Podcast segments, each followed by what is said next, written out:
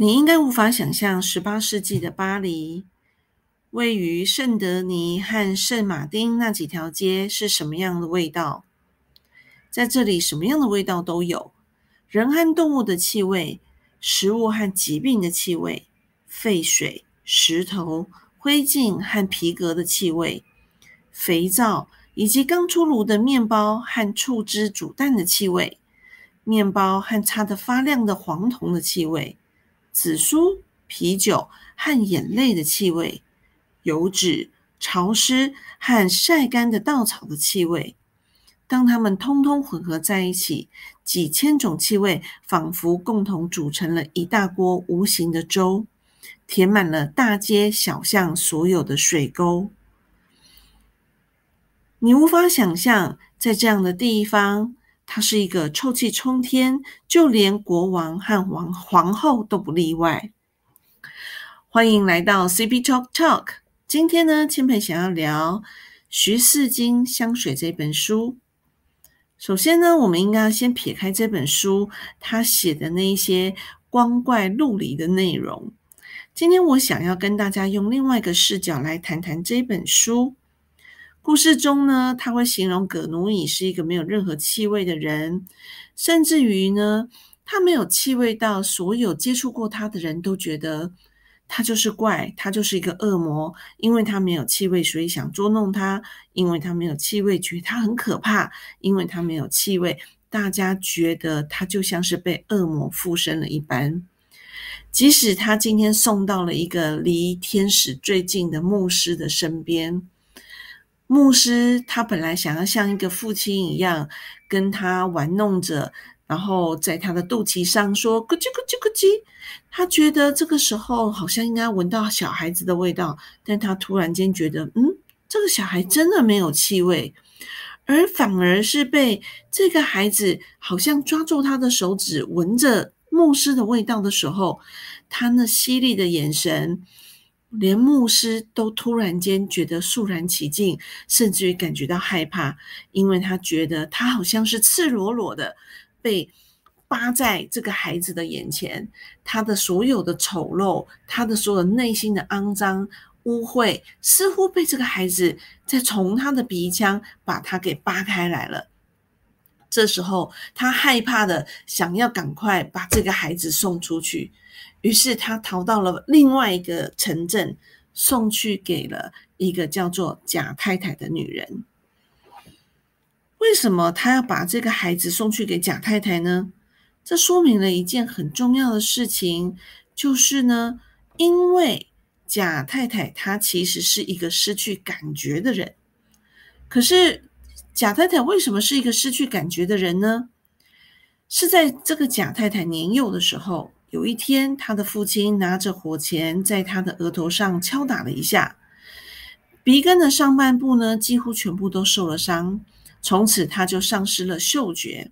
同时呢，丧失了对人情冷暖的感觉，也完全丧失了对生命的热情。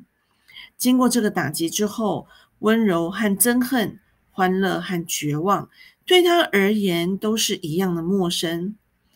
后来有一个男人和她睡觉，她也毫无感受。稍后她怀孕生子，也毫无感觉。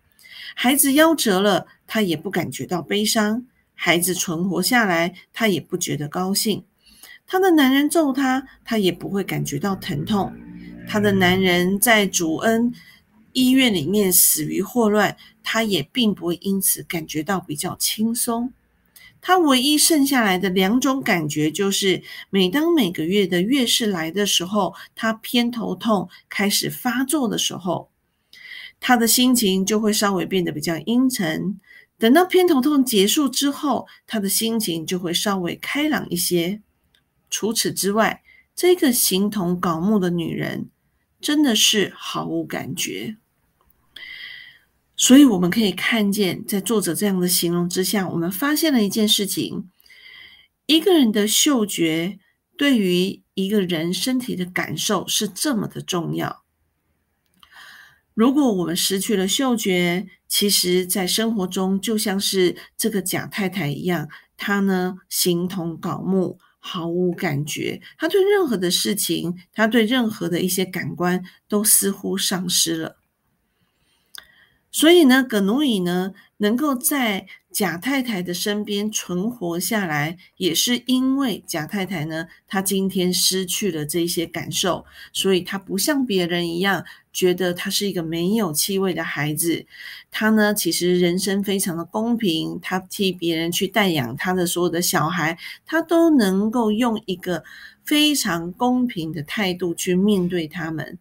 因为她只有一件事情。觉得我从孩子身上付出多少，我就要得到多少，所以他获得到的这些钱，就是好好去照顾孩子之外，哦，然后呢，要能够把这些钱留下来，能够让自己年迈的时候能够有很好的一个，哦，就是死亡的过程。好，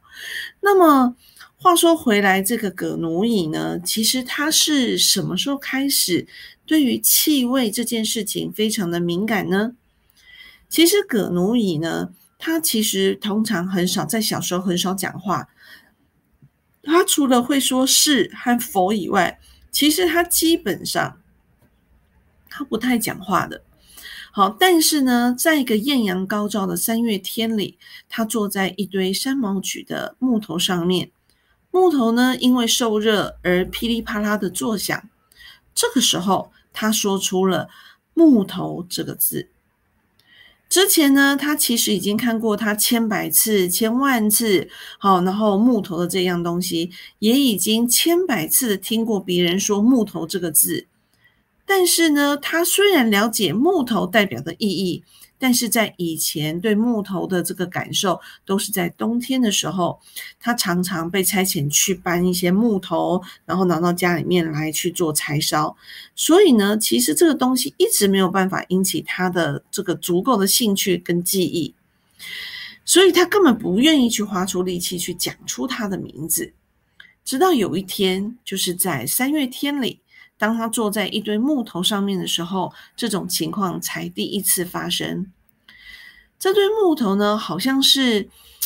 在这个热天里面，它的这个气味就渐渐的散发。同时，也因为我们刚才说烈阳高照这个过这个过程，植物似乎有了生命，然后有了声响。于是呢，他在这样子的一个下午，他突然间能够说出“木头”这个字。其实葛奴伊呢，在六岁的时候，他就已经能够分辨一万个、十万个特殊的气味，而且哦，他是可以随时支配他们。其实这代表了我们的鼻腔，其实对于嗅觉去捕捉气味这件事情啊，其实是非常厉害的。其实你们知道吗？美国科学家的期刊的研究者，他就发现，就是有一个期刊的研究者，他就刊登了一件事情，说人类的鼻子呢，远比眼睛跟耳朵可以分辨更多的这种呃刺激的物质。在当时的实验结果里面，他们推论，其实人是可以分辨一万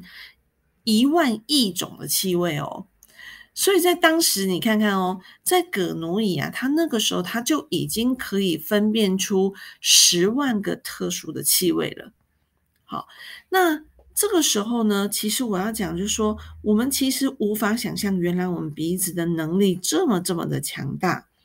好，所以在当时，葛奴伊他在分辨这些气味的时候呢，他就能够去从他的这个脑子里面啊去做进行一个调配。他不是只有记得这些名字而已哦，他对这些气味其实也都是深刻的，在他的脑子里就像是一个图书馆一样，能够呢去啊建构出他的这个气这个气味的王国。所以，如果你是一个调香师哦，其实我们应该要经常训练我们自己的鼻腔对于气味的记忆，以及对于气味的这种敏感度。所以在你自己在进行调配气味的时候，其实我们才能够从我们的宝库里面去把这个气味拿出来。那如果你不是一个调香师呢？其实这些气味跟我们的日常生活、跟我们的一些生活中发生的故事都有非常多的一些连结。所以，当你闻到某一些气味的时候，你可能会突然间想到小时候跟爸爸妈妈相处的情境。有的时候，你很可能会感受到，哦，你好像在啊追求。这个老婆或是女朋友的情境，甚至很可能是你的宝宝生出来的时候的味道，你可以让你想到你宝宝出生的情境。所以呢，我们实际上呢，在学习气味的时候，都是一种累积。像是古葛奴伊，他在小时候，他说他从市场的花店和香料铺呢，已经认识了许许多多的材料。其他的材料呢，这些材料对他而言呢，其实全部都是新的。他能从一个气味、香味的合成体中，把这一些新的材料过滤出来。这简单的来说，就是我们在讲的每一个东西。举例来说，像像像是玫瑰花嘛，哈，那玫瑰花呢，它其实是几千种、几万种的气味去结合出来的。而这个时候呢，其实像葛奴伊，它是可以把这一些这个所谓的单体啊、单一的气味，其实它是可以一一的把它剥离出来的。好，它是可以过滤的，然后而且呢，保存在它的记忆中。好，所以即使呢还不知道这一些植物的名字的时候，不管是琥珀、呃麝香猫、广藿香、好呃檀香、香柠檬、香草根、好香根草、呃卡塔夫、没药、安息香哦，甚至于像是海狸香等等。他完全没有加以选择的，好，对于一般人认为的好闻的味道跟坏闻的味道，他甚至于不会去加以的去做区分，至少呢，他在小时候还没有，他呢非常贪婪的，他狩猎着他的所有的这些目的，就是要把这个世界上所有能够提供一切的味道，然后单纯的去占有它。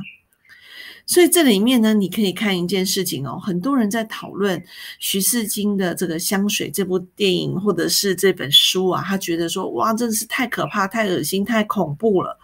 但是呢，当我在看这本书的时候，我就在思考，为什么它能够成为世界名著？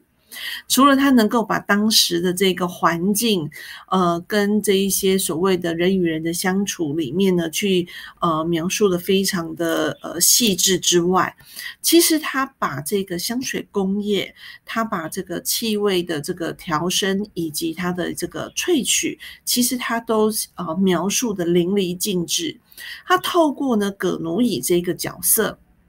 然后让我们知道，哎，你看。一个学习，呃，气味一，嗯，如果说你是要学习成为一个香水制造业的人，我认为就应该要像葛奴伊这样子，在刚开始不要把气味去进行分类，你应该要去认识所有的气味，你要去训练自己的鼻腔，把它们记录下来。但如果我不是一个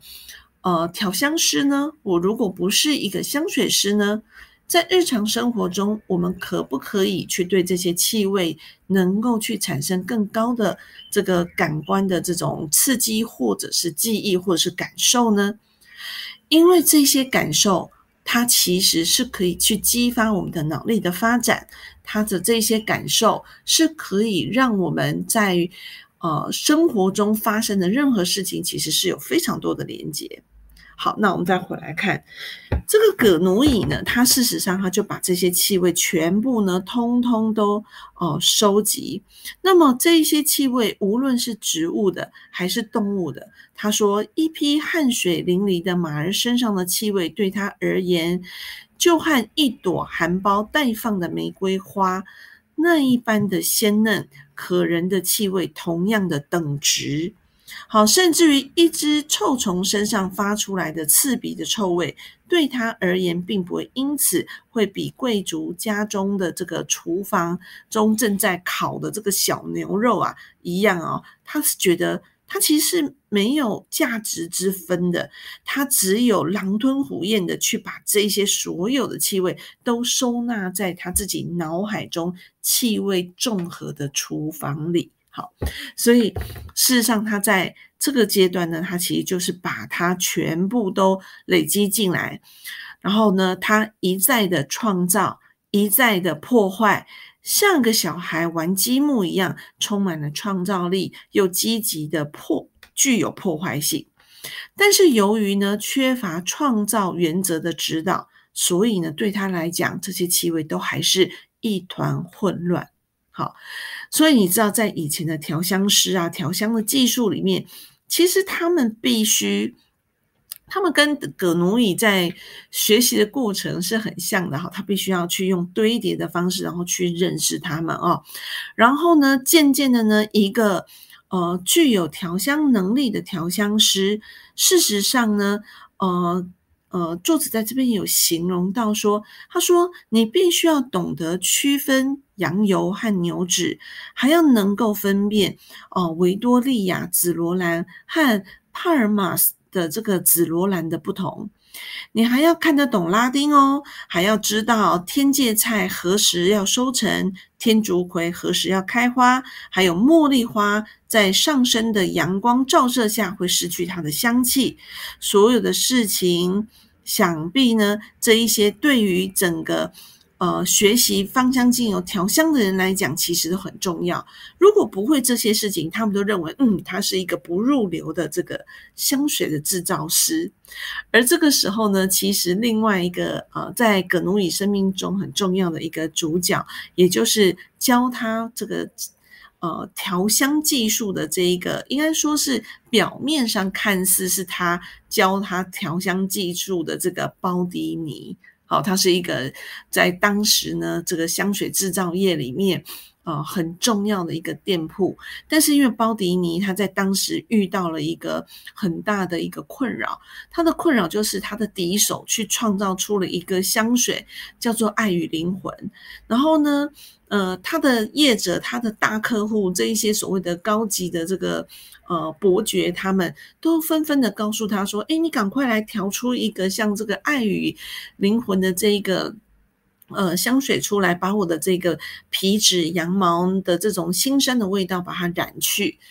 可是这时候包迪尼他遇到困扰啊，然后他没有办法去创造出这样的气味。他本来已经想要把他的这个香水王国干脆就。放弃，因为他做了太多的实验，他甚至于当 spy 去把这个香水买回来，想要去分解、了解里面的这些气味跟组成。但是他非常沮丧的是，他无法再去进行任何的判断了。所以在这样的一个过程里面呢，他本来要放弃的时候，诶，他与这个呃葛奴乙相遇哈，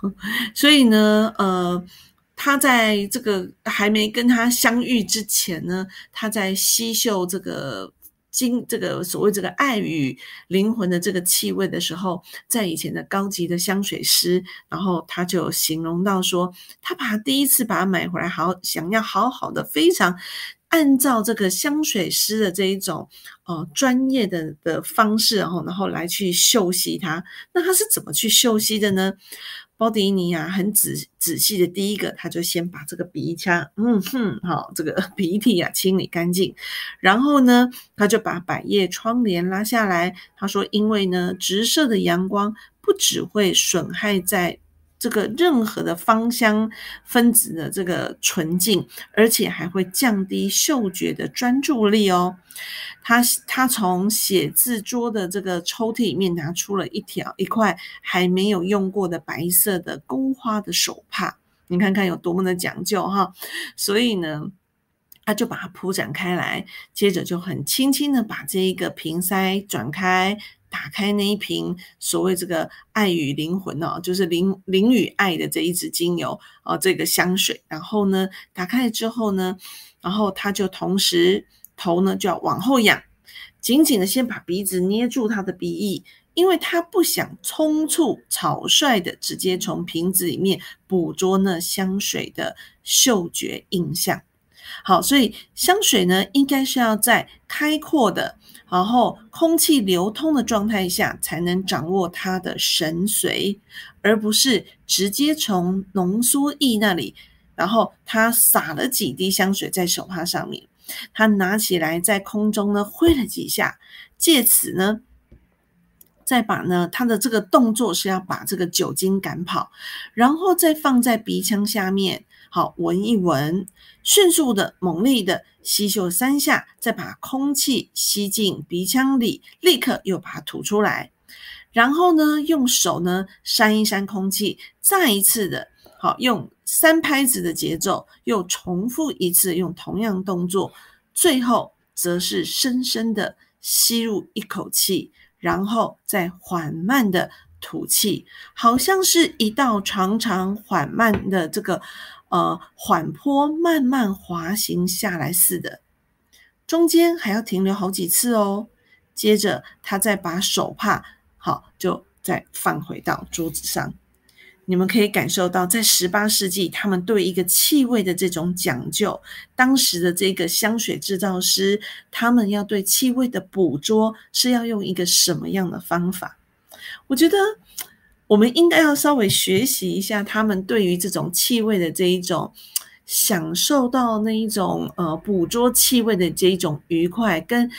让这个鼻腔去体验这个对于气味的这一种感受。好，以及变化，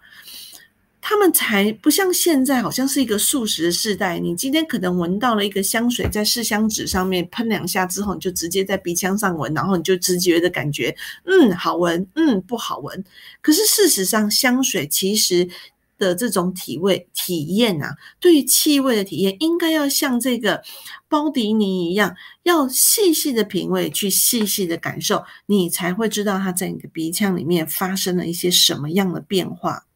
其实他这里面有提到，他有第二个守则，他说呢，香水啊是呃活在时间当中的，它会经历青春期、成熟期，还有老年期。因此呢，除非它在三个不同的生命阶段都能够以同样令人舒适的方式来散发出它的香气，才能说它是非常成功的。好，这种情形呢，我们不是常常碰到吗？当我们调出一项新的混合物的时候，在试第一滴的时候呢，是很清新的。但是有一种可能过不了多久，却散发出烂水果的味道，最后甚至有一种令人作呕的一种麝猫的香味。这有时候很可能是因为麝猫加太多了，所以呢，其实就要非常小心，否则就会酿出大灾难。好，所以他说在调配上面呢，其实大家还要去注意的事情是什么呢？就是它的青春期、成熟期跟老年期。这个气味在它的所谓的前中后调的这个呃散发出来的层次，其实必须要是一致的，好，所以它才能够称得上是一个好的香水哦。那包迪尼呢？我们来到第十五章哈，这时候他遇到我们回来，就是说他遇到了这个葛奴伊，然后葛奴伊呢进到他的房间，就告诉他这不是一个好香水，而且他跟他说我可以调出这个气味。当然，在这个。已经完全放弃自己的香水的事业的这个非常沮丧的这个包迪尼来说，他觉得说，哎呀，我不想在这一生当中，他本来不想让他尝试的哈，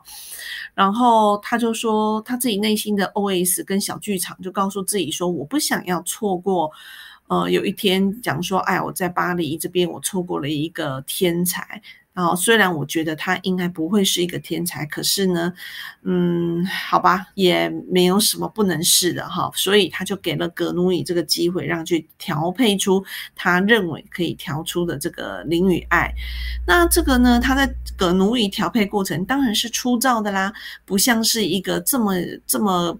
身份高昂的这个香水制造师所能够理解的那一种，用呃量秤，用那个所有的这个器皿的这个呃所有的过程的这种讲究，葛奴伊粗糙不堪，然后呃让他觉得完全没有章法，他看到。简直是完全激怒了这个 包迪尼哦，所以呢，他在这个过程里面，但是这个葛努伊却是控制的非常之精准。然后在最后那一刻，他呢在这个调配好的时候，他在空气中大力的摇晃，于是呢，这个时候完全激怒了这个包迪尼，他就说：“你不要再这样子了，你你你你根本就是乱来。”好，所以这个时候呢。但也因为葛奴伊他做了这个动作，他把这个所有的香气就完全散播在空气当中。这个时候，包迪尼他突然间惊觉，哇，原来这个呃葛奴伊他确实确确实实真真切切的把这个林与爱的这一支精油这个呃香水调配出来了。他非常的震就是震慑，然后同时葛奴伊还丢下了一句话说：“这不是一瓶好香水，我可以让它更好。”这时候早就已经吓呆的这个包迪尼呢，完全也没有办法再清楚听他说什么话，只能够嗯嗯嗯啊啊啊。但是这个时候呢，他说：“那你可以让我试吗？”当然，包包迪尼也没有办法反击。于是这个时候，他就呃。继续去做进行一些就是所谓后续加强调配的这个动作哈，然后呢，他调出来了之后，然后呃，他就呃。要给这个包迪尼闻，然后当然这个包迪尼呢，他其实这这一刻他已经不知道该如何言语了，他就先把这个葛奴伊打发走了哈。打发走的时候呢，他就当然就如同前述，就是呃那么讲究的方式再来闻这一个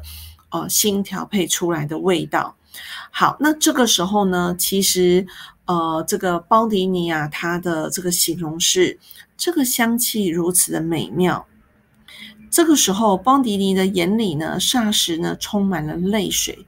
他根本不需要再做任何的测试，他只是站在工作台前面，站在那一瓶香水的前面，闻着它的香气。这个香水真是美极了，跟它一比，那林与爱就像是小提琴擦出几声单调的滋滋响。怎么能够跟这一首完美动人的交响曲来相提并论呢？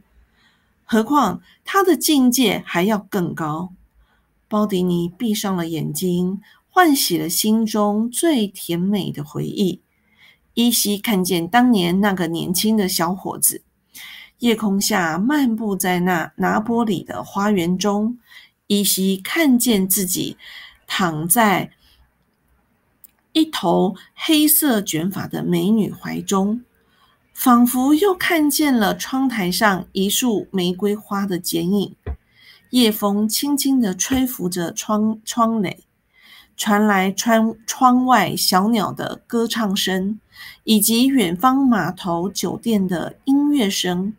仿佛又听到了情人在耳边窃窃私语，不断说着醉人的“我爱你”。他感觉到自己的头发因为满满的欢乐而轻轻的飘扬了起来。现在，就是此时此刻，他突然睁开了眼睛。这对他来说，一瓶好的香水就像是这样，看见了所有的美妙美好，回复到了他的以前以往的那一些愉悦。所以，一瓶好的香水，其实能够带人入天堂，当然也能带人入地狱。好啦，如果你喜欢这一集的分享，也请分享给你的朋友，并请给我评分。下一集呢，呃，应该说在呃近期我会再分享啊这个香水这一本书的第二个。啊，我认为很重要的章节，在这个章节里面，我是想跟大家分享，原来嗅觉对我们来讲这么的重要。如果你的生活中是臭气冲天的，那么你怎么会有好的情绪或者是好的身体状态呢？但换言之，如果你已经处于在一个心情沮丧，或者是感觉人生好像不知道如何走下去的时候，请你去好好的选择一个你很喜欢的气味，然后呢，你就会像邦迪尼一样，仿佛让自己能够回到天堂般，能够去享受当下，以及走走完自己后续的人生。我刚刚说了，如果你喜欢这一集的分享，欢迎你分享给你的朋友，然后也欢迎你在下方留言跟我分享你对香水这部电影或这部小说的感受。那么我们就下期再见喽，拜拜。